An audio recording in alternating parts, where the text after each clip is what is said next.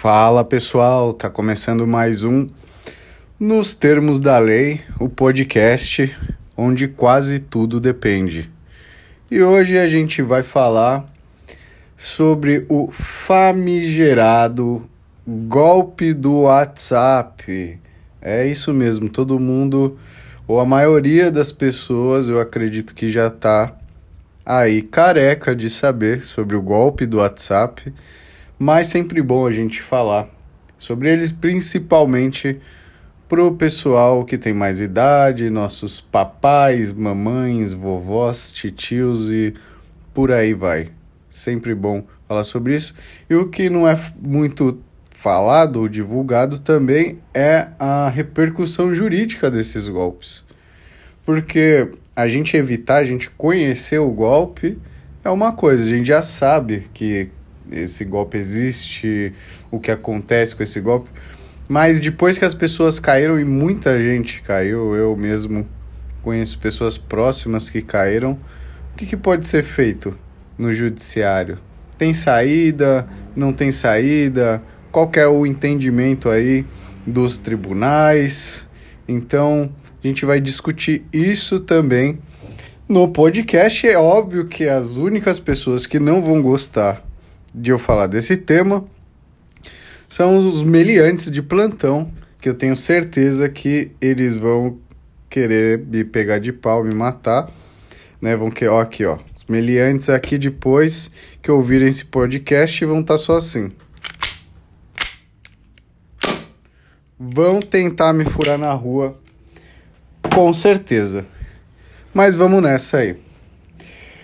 É, eu já fiz inclusive um post sobre isso no meu Instagram, sobre esses golpes, mas eu fiz para evitar esses golpes. Quais seriam as técnicas para a gente evitar a aplicação desse maldito golpe do WhatsApp? É, parece que é, a cada dia inventam não sei quantos milhares de golpes. Já não basta a vida ser tão difícil, a gente ter que pagar tanto imposto e ainda tem esse pessoal que é bem filha da puta para tentar aplicar golpe na gente. É impressionante. Eu mesmo, eu já caí num golpe mesmo. Não foi o golpe do WhatsApp que eu caí, foi um golpe oh, oh, bem engenhoso, aliás, esse golpe que eu caí. Eu era estagiário ainda na época, eu lembro que eu tava indo pro não era num fórum, mas eu fui numa empresa, fui levar um, um ofício, né? Basicamente levar uma notificação aí para essa empresa. E quando eu estava voltando pro escritório, passou um cara com um Fox, um carro, eu lembro até hoje, era um Fox branco. Ele viu eu na calçada andando, tal, de terninho, e ele me abordou na rua, parou, ele parou o Fox dele, falou comigo, tal, falou que queria falar comigo, falei, ah, beleza. Ele saiu no carro, era um cara assim, bem boa pinta mesmo, estava bem vestido, bem trajado, conversava muito bem e ele se apresentou como um representante da Giorgio Armani. Falou que estava rolando uma feira num shopping, sei lá qual era, tipo Iguatemi, um desses shoppings de rico aí. E que ele estava voltando da, da feira, acho que tinha sido o último dia de feira, que era uma feira de moda, segundo ele, e ele estava retornando para a Itália. E ele tinha realmente um sotaque bem carregado. Até depois que eu fiz é, aula de italiano, fiz dois anos de aula particular de italiano. E eu lembro hoje de como ele falava, realmente o cara era um baita de um artista, porque era bem parecido mesmo, esse sotaque dele. Enfim, aí ele falou que estava terminando a feira tal, e estava indo inclusive para o aeroporto, e aquele Fox que ele estava era um carro que era alugado. E ele falou que sobrou, tinham sobrado algumas roupas dessa é, desse evento. Se eu não queria comprar, falou que fazia um baita desconto para mim e tudo mais. Eu sei que ele, que ele acabou me vendendo duas jaquetas, que diz ele que era da, da Armani, né?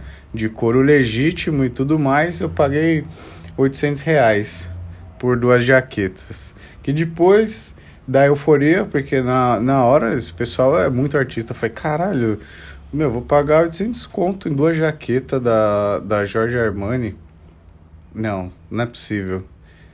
E eu era novinho de tudo, né? Você fala, pô, mas você não era estudante de direito, como que você cai num golpe e tal? Meu, você é muito burro.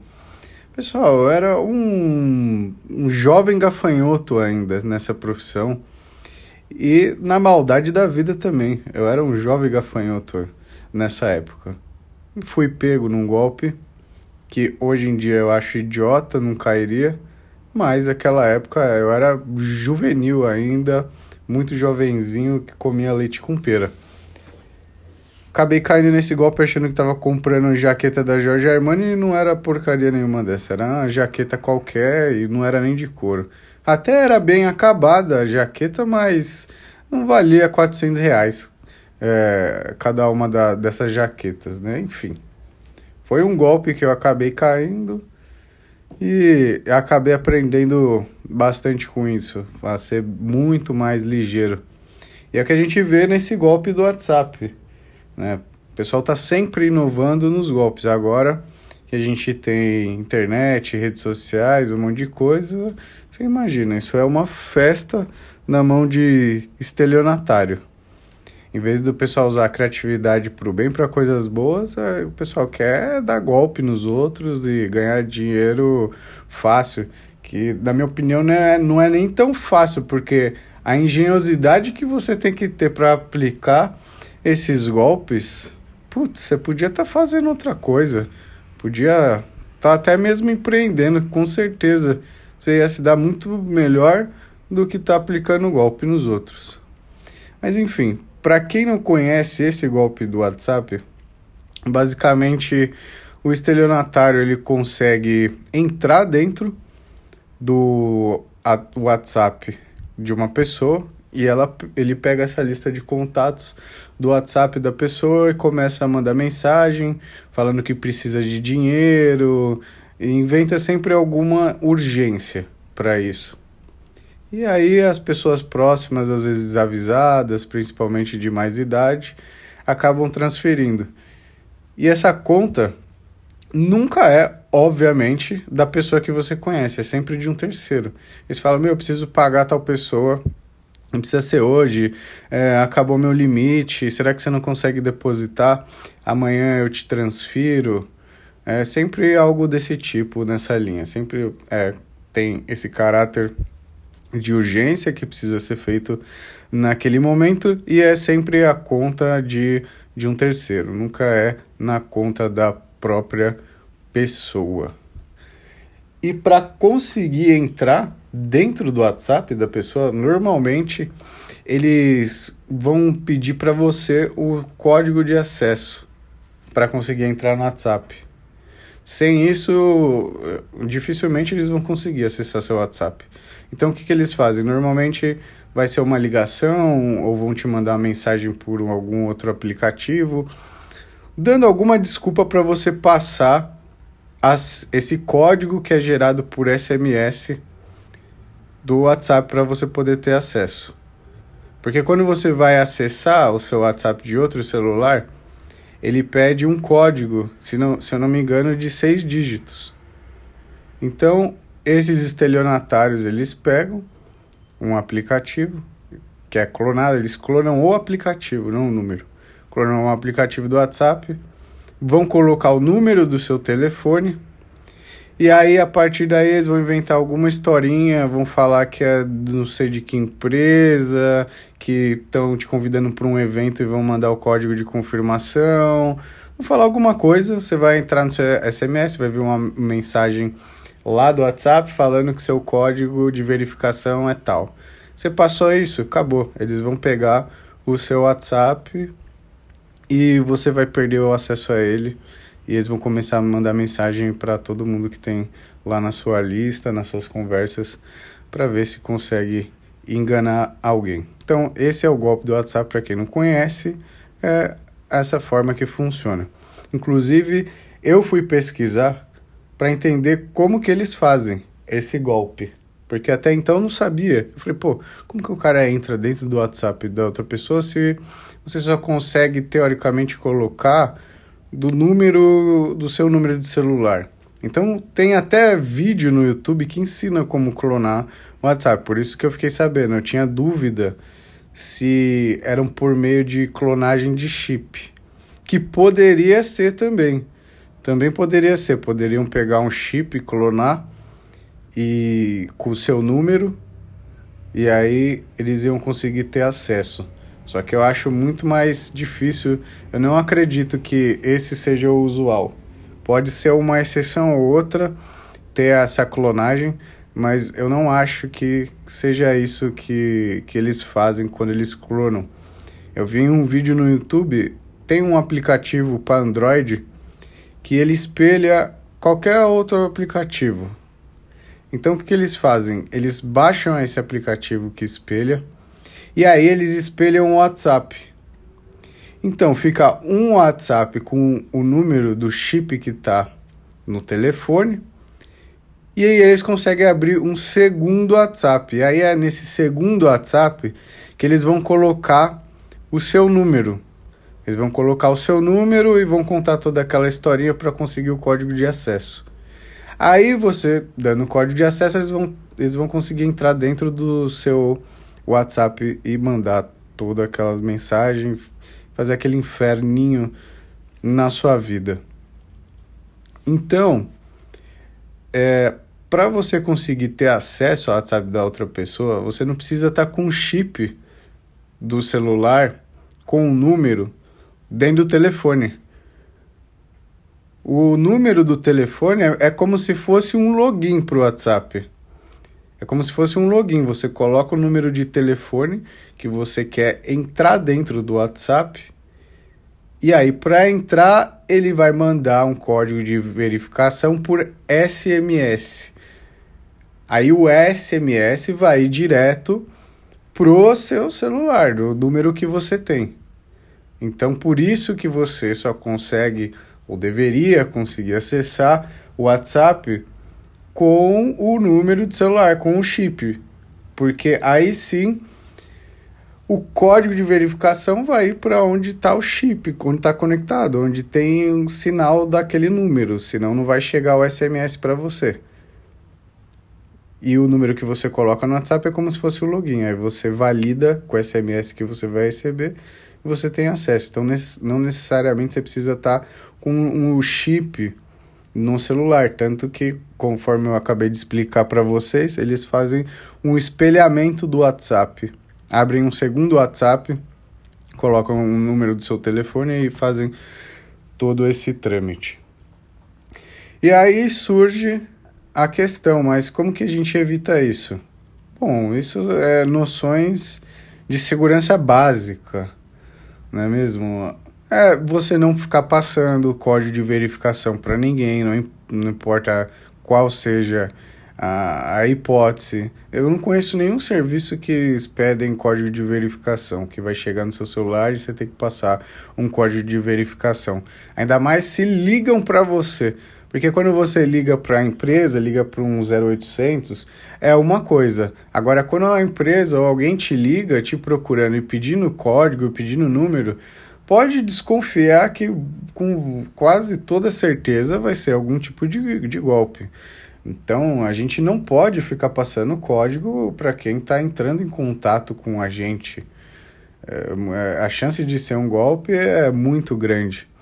E quando a gente está do outro lado, que é a pessoa que está entrando em contato para tentar arrancar alguma grana da gente, é a mesma coisa. Né? Pô, por que, que você vai fazer a transferência? Cara acabou, a pessoa acabou de te chamar para você fazer uma transferência para um terceiro que você nem sabe quem é. Você deveria falar, então, tá, beleza. Primeiro, ligar para a pessoa para confirmar, tentar ver se realmente é ela que está fazendo esse pedido. Segundo, depositar direto na conta da pessoa.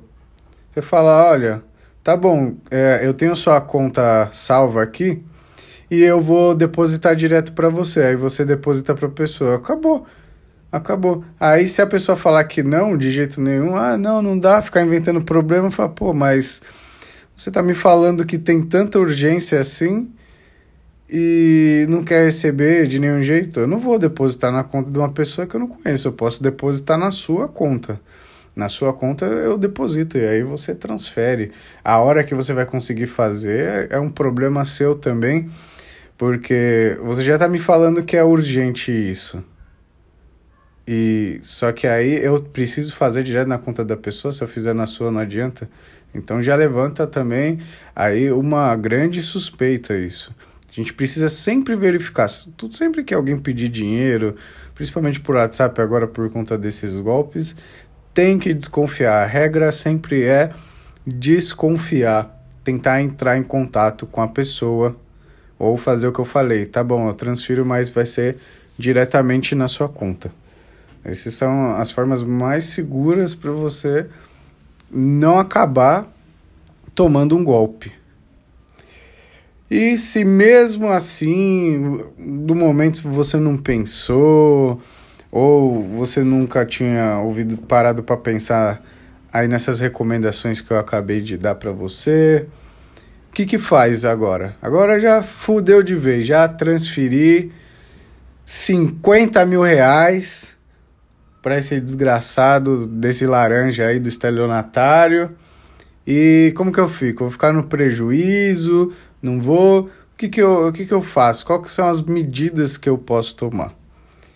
Então tem dois lados aí. Tem o lado do proprietário do número, que foi a pessoa que foi invadida, e tem a vítima que propriamente fez os depósitos né, que é o amigo, o familiar, o conhecido lá da pessoa do WhatsApp que foi invadido, que acabou caindo no golpe e transferiu o dinheiro.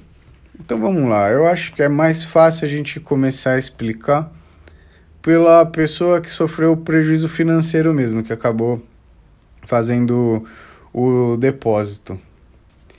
Eu fiz uma pesquisa no Tribunal de Justiça aqui de São Paulo e tão só nele, porque a gente tem 27 estados, mais o Distrito Federal, né? É, e cada estado tem o seu tribunal de justiça, não daria para eu pesquisar em todos os tribunais de justiça. Acabei pesquisando de São Paulo, que eu moro aqui em São Paulo. São Paulo é o maior tribunal de justiça do Brasil, então é, é um tribunal que é muito bom para a gente fazer pesquisas que passa de tudo por ele. É, mas também tive acesso a algumas outras notícias de outros tribunais, como Santa Catarina, Distrito Federal e por aí vai. Com relação à pessoa que caiu no golpe, como a que transferiu o dinheiro, eu não vi nenhuma decisão que deu ganho de causa para essa pessoa. Ou seja, ela entrou com um processo e em todos os processos que eu olhei, pelo menos, que tinha que foram divulgados as decisões, nenhum desses casos a pessoa ganhou, porque no entendimento do juiz e dos desembargadores, né, nos casos aí que tiveram recurso, porque só para vocês entenderem, o juiz é quem vai julgar em primeira instância. Quando tem recurso, tem uma apelação tal, perdeu a causa, ah, vamos recorrer, vamos recorrer, vai lá para o tribunal. No tribunal quem vai decidir são os desembargadores.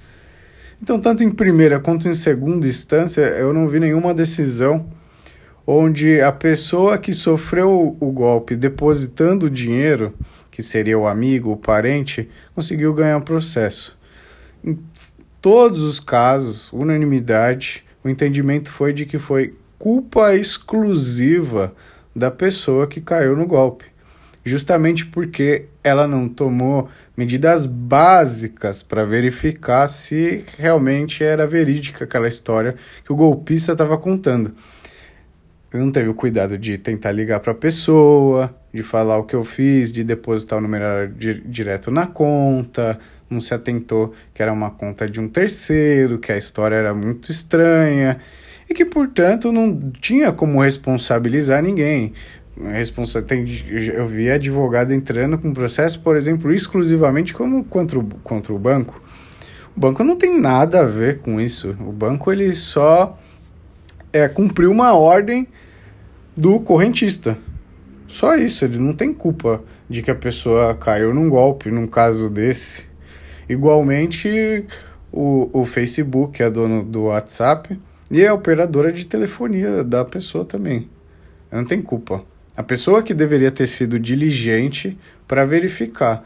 Ah, mas é muita maldade, é foda, é golpe, é isso, é blá blá blá blá. Não adianta, gente, não adianta.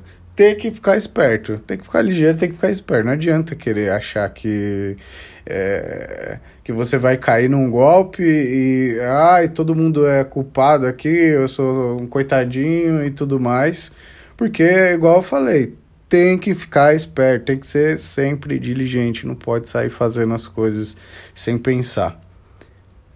Precisa tomar os cuidados, você tem que parar, pensa, calma, calma, depois você toma a decisão, não sai fazendo as coisas assim atropelado que a chance de dar cagada é grande, né? Igual a gente viu um monte de gente caindo em golpe e espalhar a informação de como prevenir isso, que é o que eu estou fazendo aqui nesse podcast, o que eu fiz no meu post do Instagram. A gente tem que compartilhar, principalmente com as pessoas que têm mais idade, para não acontecer nenhum problema. Então, unanimidade dos casos aí para as pessoas que acabaram depositando alguma coisa, não acabei não verificando nenhum. O entendimento é de que a culpa é exclusiva da pessoa que caiu no golpe, que não verificou minimamente aí antes de fazer qualquer tipo de depósito. E na minha opinião eu concordo sim com esse entendimento aí do Tribunal de Justiça aqui de São Paulo, porque você consegue evitar esse golpe de uma forma razoavelmente fácil. Só precisa ter cuidado. E ainda mais agora que está conhecido esse golpe. Agora acho que tem muito pouca desculpa para as pessoas caírem nesse golpe. Você já cansou de passar na televisão, divulgar notícia na internet sobre esse golpe. Não tem porquê o pessoal cair mais. Agora vamos para a parte da pessoa que tem o WhatsApp invadido. Aqui muda um pouco as, as coisas, é um pouco mais é, complexa a decisão. A, a decisão. Eu encontrei, não foram majoritários esse entendimento, né? não foi a maioria, foram bem poucos, aliás, que acabaram dando ganho de causa para a pessoa que teve o WhatsApp invadido. E aí acabou condenando no pagamento de danos morais por ter invadido e ter feito todo aquele caos. E caso a pessoa que teve o WhatsApp invadido é, pagou, né, ressarciu aquelas pessoas que depositaram alguma coisa, também teve essa condenação em restituir aí esse, esse valor. E o que, que eu vi nas ações que eu entrei? A maioria das ações, a maioria não, na verdade, as duas ações, foram duas só que eu achei onde houve a condenação, acabaram entrando só contra a empresa de telefonia. Então, TIM, Claro, Oi, essas empresas. Por que que houve a condenação? Porque, e, e aí que entra a questão de que no direito não adianta a gente querer falar só de direito. Para a gente conseguir chegar na verdade em um processo, a gente precisa entender um pouco de tudo. A gente precisa pesquisar sobre outras áreas. E é justamente por isso que para no concurso da magistratura, para você conseguir se tornar juiz, tal, você pesa o critério da experiência, da experiência de vida e tudo mais. Porque não é só sobre direito ah, o, o, o direito não é só sobre direito. A gente precisa ter um pouco de malícia e estudar algumas outras áreas às vezes, que é o caso. Porque o entendimento, nesses dois casos que eu vi, onde a empresa de telefonia foi condenada, se deu por conta de, pro juiz, ele entender que o chip foi clonado. que o chip foi clonado, que é o que eu falei no começo aqui do podcast, que na minha opinião a probabilidade disso acontecer é quase nula, de cara pegar um chip. Por quê? Porque para clonar o chip precisa da ajuda de alguém de dentro da empresa de telefonia. O cara precisa fazer uma transferência. Para quem nunca mudou o, o, o trocou o chip para colocar o mesmo número, você tem que, por exemplo, seu celular foi roubado. E aí você comprou um outro celular e precisa transferir o número para um novo chip. Você vai precisar ir na loja lá, você fez o BO e tudo mais, você vai ter que ir na loja, pedir um novo chip, contar tudo o que aconteceu lá, você perdeu o celular e precisa de um chip e transferir o seu número. Aí eles vão verificar a titularidade da conta. Se você não for o titular, daquela linha telefônica, você não vai conseguir fazer a transferência para esse chip. Então, eles vão verificar a titularidade, vão pedir seu documento, você vai assinar uma papelada lá na loja. E aí, depois que eles verificarem tudo certinho, eles vão transferir o número para você. Então, ou seja, é um trâmite muito burocrático que pode ser que alguma vez ou outra aconteça, né? E aí realmente é um esquema de quadrilha mesmo, um negócio bem organizado, mas eu não acho que é, que é o caso. Esse tipo de golpe aí é um pessoalzinho pé rapado aí que tá que, que acaba fazendo isso daquela outra forma que eu falei, espelhando o número do WhatsApp e pedindo o código. Tanto que a maioria, pelo menos a maioria das pessoas que eu conheço que caiu no golpe foi porque passou o código que recebeu por SMS ou acabou entrando num link. Não, eu não conheço, eu pelo menos não conheço ninguém que simplesmente acordou e estava sem acesso ao WhatsApp. Aí, num caso desse, você pode até cogitar que realmente foi clonado o chip, porque você não passou dado nenhum, como que, que isso aconteceu? Muito difícil, a maior probabilidade é que realmente o, clonaram o seu chip. Porque aí você não fez nada, você foi simplesmente um agente passivo. Quando você está passando o código, aí você já ocupa o cargo de um agente ativo. Você está passando o código para a pessoa, que é o que normalmente acontece. Então, se você está passando um código, é porque a, a pessoa não tem acesso ao seu número. A pessoa não tem acesso ao seu número. Se ela tivesse acesso ao seu número, que é o caso dela clonar realmente o chip, né? E na verdade não seria nem clonar, seria pegar um novo chip e transferir o número para esse chip. Aí o que vai acontecer com o seu chip no seu celular? Você vai ficar sem acesso ao seu número. Então não vai funcionar sinal da, do 4G ou 3G, você não vai conseguir fazer ligação, não vai conseguir fazer nada, vai ficar praticamente nesse sentido inoperante o seu celular, porque vai ter transferido o seu número para outro chip. É isso que acontece. E nesse tipo de golpe, igual eu expliquei, não acontece isso. Não é isso que acontece. Então, se o juiz tivesse feito uma pesquisa, ele ia ver que a probabilidade de acontecer essa transferência de chip é muito pequena. E no próprio processo, por meio da narrativa da parte do autor lá, que está pedindo indenização e tudo mais, ele ia conseguir entender como que foi que aconteceu isso que nos casos que eu li, todos, nenhum deu esse tipo de relato que eu falei agora. Ah, fiquei sem sinal, tal, meu, tive que ir lá na operadora e pegar o chip para retomar minha linha. Não, ninguém perdeu a linha nesses casos. Ninguém perdeu a linha. Normalmente foi isso que eu falei. Acabou passando o código de verificação do WhatsApp e aí perdeu e entraram dentro do WhatsApp. Então, na minha opinião, esses casos que deram procedência é, para a causa, para o pro processo, foi porque teve uma má avaliação do juiz, no sentido de achar que realmente o chip foi clonado. E aí sim, se realmente fosse clonado, entre aspas, o chip, a operadora teria a responsabilidade, porque a responsabilidade dela é assegurar a segurança do, da linha da pessoa. Só que não é o caso. A operadora não tem nada a ver com isso. Não tem nada a ver. Tanto que quando você coloca o número lá no WhatsApp, igual eu falei, é como se fosse um login. Você não precisa nem estar tá com o um número, o, um chip com o número da pessoa no seu celular para conseguir entrar. Funciona como se fosse um login quando eles fazem esse espelhamento de WhatsApp. Então, no meu entendimento, teve uma má avaliação muito grande aí nesses casos, onde houve a condenação. E aí eles condenaram a pagar danos morais e condenaram também, teve um caso de, um, de uma pessoa que o amigo depositou, tipo, sei lá, R$ 1.500, ele pagou o amigo e pediu o ressarcimento desses R$ 1.500 também. Então, a operadora acabou sendo condenada, na minha opinião, porque o juiz não fez uma avaliação correta do caso, ele não buscou entender como que o golpe é feito.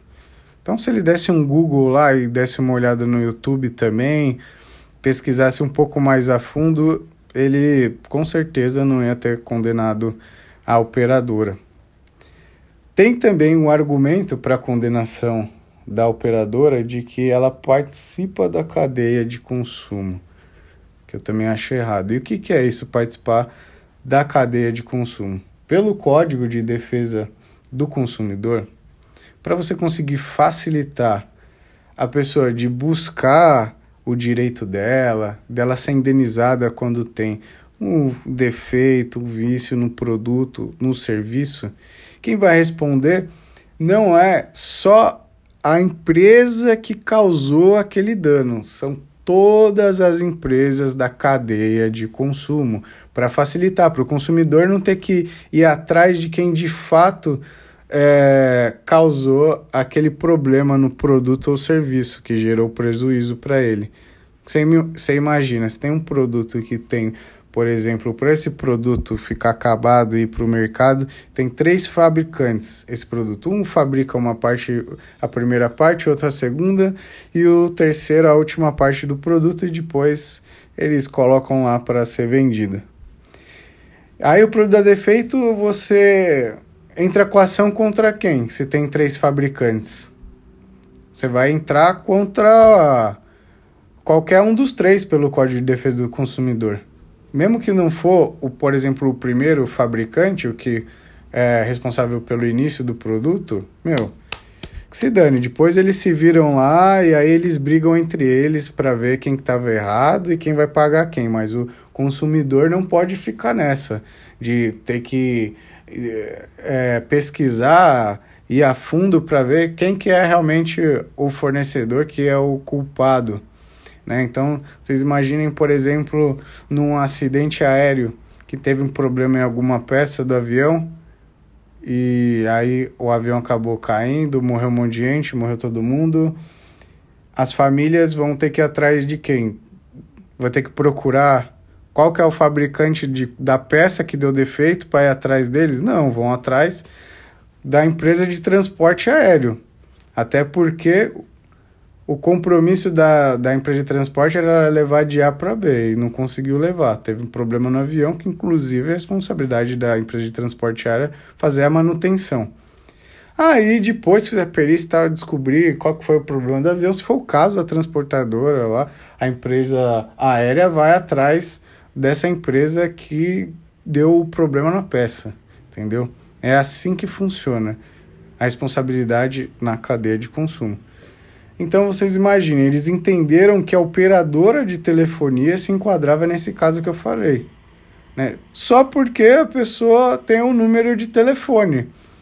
O que eu acho um absurdo. Só porque ela tem uma linha de telefone, o WhatsApp foi clonado, a, a empresa de telefonia tem culpa. Igual eu falei, nem depende do, do da linha realmente para isso funcionar. Não precisa estar o chip no celular do estelionatário. O que ele vai precisar, e sim, é do código. Mas quem passa o código é a pessoa, porque ligaram e a pessoa acabou caindo no papo lá dos bandidos e, e passaram o código. Então a culpa é da pessoa. A, a empresa de telefonia, ela não tem nada a ver com o que aconteceu. Ela simplesmente fornece a linha. Fornece a linha para a pessoa. O chip não foi clonado, que é o que eu estava falando até agora há pouco. Não teve clonagem de chip. que aí sim, aí sim ela teria responsabilidade, que seria uma falha na segurança. Mas não é esse o caso. Não é esse o caso. Ele só está usando o estelionatário, o número da pessoa como login. E aí eles ligam para a pessoa, consegue o código de alguma forma e pronto. A empresa de telefonia não tem culpa nenhuma nisso. A gente poderia cogitar então o quê? Culpa do WhatsApp, do Facebook, porque teve uma invasão dentro do aplicativo deles, espelharam o WhatsApp em outro telefone e conseguiram entrar. Na minha opinião, também acho que não tem culpa do WhatsApp. Eu também acho que não tem culpa do WhatsApp, porque, igual eu falei, para a pessoa cair no, nesse golpe, invadirem o WhatsApp dela, é, ela tem que ser um sujeito muito ativo nesse golpe ela precisa passar o código para a pessoa. Ela precisa cair na conversa da pessoa. O WhatsApp não tem tanta culpa assim também. Porque eles ainda mandam um código de verificação. Que aí o estelionatário tem a lábia lá para conseguir não tem culpa. Tanto que até o WhatsApp ele tem um fator de verificação, ele tem a, aquela opção de verificação em dois fatores, que inclusive eu recomendo que todo mundo use isso. Então o WhatsApp ainda coloca é, mais medidas de segurança para isso não acontecer. E como que funciona essa verificação em dois fatores? Fora o código que vão mandar por SMS para ter acesso ao WhatsApp, antes de entrar, vão pedir um outro código, que é o código PIN, não PIX. É o código PIN, que é um código que você vai colocar, como se fosse uma senha para entrar dentro do celular. Então, para entrar de outro celular no seu WhatsApp, fora o código de verificação, ainda vai ter que pedir esse código PIN. Aí vai ficar muito difícil do cara conseguir isso, porque, pô, você vai desconfiar, a pessoa vai pedir, ah, me passa o seu código PIN do WhatsApp para entrar no seu WhatsApp. Pô, só se você for muito tapado aí para não perceber que o cara tá querendo invadir seu WhatsApp, né? Pelo amor de Deus. Então, o WhatsApp ele dá meios de segurança para que isso não aconteça. A pessoa, quando ela passa o código, ela está sendo um sujeito extremamente ativo no golpe. Ela tá é como se estivesse passando todos os dados e senha do cartão dela do banco. Então não dá para a gente responsabilizar o, WhatsApp também. Não dá para responsabilizar o Facebook. É uma que a gente chama no direito de culpa exclusiva da vítima. É culpa só dela, ela passou todos os dados. E essa é a posição majoritária que eu acabei vendo sobre esses casos de golpe do WhatsApp. É, eu não vi nenhum caso, sendo bem sincero, onde o WhatsApp foi condenado, onde o Facebook foi condenado. Eu achei só aquelas outras duas causas que condenou a operadora, que, como eu falei, foi de uma forma extremamente errada, na minha opinião. Mas o Facebook eu não vi nenhum caso. Ou seja, se você cair nesse golpe do WhatsApp, sendo a vítima que faz o depósito, pensando que é o amigo ou familiar que está pedindo, ou se você é a pessoa que tem um WhatsApp invadido, a chance de você ganhar alguma coisa no judiciário é mínima, para dizer, para não dizer zero. Você vai ter que contar muito com a sorte para ganhar. Vai ter que contar com a sorte de cair aí na mão de um juiz, de um desembargador que vai achar que realmente seu chip foi clonado, então, portanto, a culpa é da operadora de telefonia. E com, com mais causas entrando dentro da justiça, os juízes vão ficar mais espertos. Eles vão começar a pesquisar, entender melhor sobre isso. Eles vão conversar entre eles sobre esses casos. E esses poucos casos que tiveram êxito, eu tenho certeza que no futuro próximo vão acabar. Ninguém mais vai dar ganho de causa para esse tipo de processo. Então, a melhor forma de se proteger realmente é evitar que você caia dentro desse golpe. Porque no judiciário as suas chances vão ser mínimas, para não dizer que as chances vão ser zero. Então tome cuidado, tome todas as precauções, não saia fazendo depósito para ninguém sem confirmar se realmente é verídico aquele pedido, não saia pedindo passando código de verificação e principalmente coloque a verificação em dois fatores no seu WhatsApp. Você fazendo isso, eu tenho certeza que a chance de você cair dentro de um golpe vai ser nula. Beleza? Então, esse foi o episódio de hoje, pessoal. Espero aí ter ajudado vocês e fico à disposição lá no Instagram. Um beijo, falou!